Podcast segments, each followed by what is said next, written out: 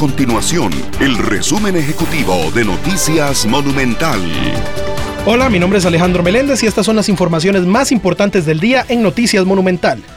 La Autoridad Reguladora de los Servicios Públicos, la ARECEP, aprobó una rebaja en los combustibles de 115 colones en la gasolina regular, 17 colones en la super y 2 colones en el diésel. De esta forma, el litro de super bajará de 748 colones a 731 colones, el de regular de 786 colones a 671 colones y el de diésel de 750 colones a 748 colones.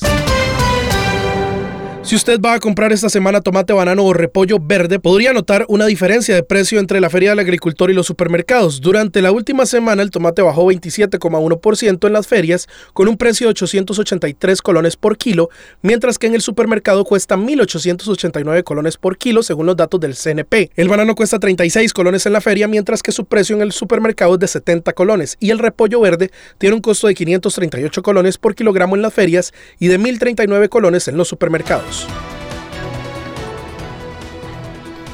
Estas y otras informaciones usted las puede encontrar en nuestro sitio web www.monumental.co.cr. Nuestro compromiso es mantener a Costa Rica informada. Esto fue el resumen ejecutivo de Noticias Monumental.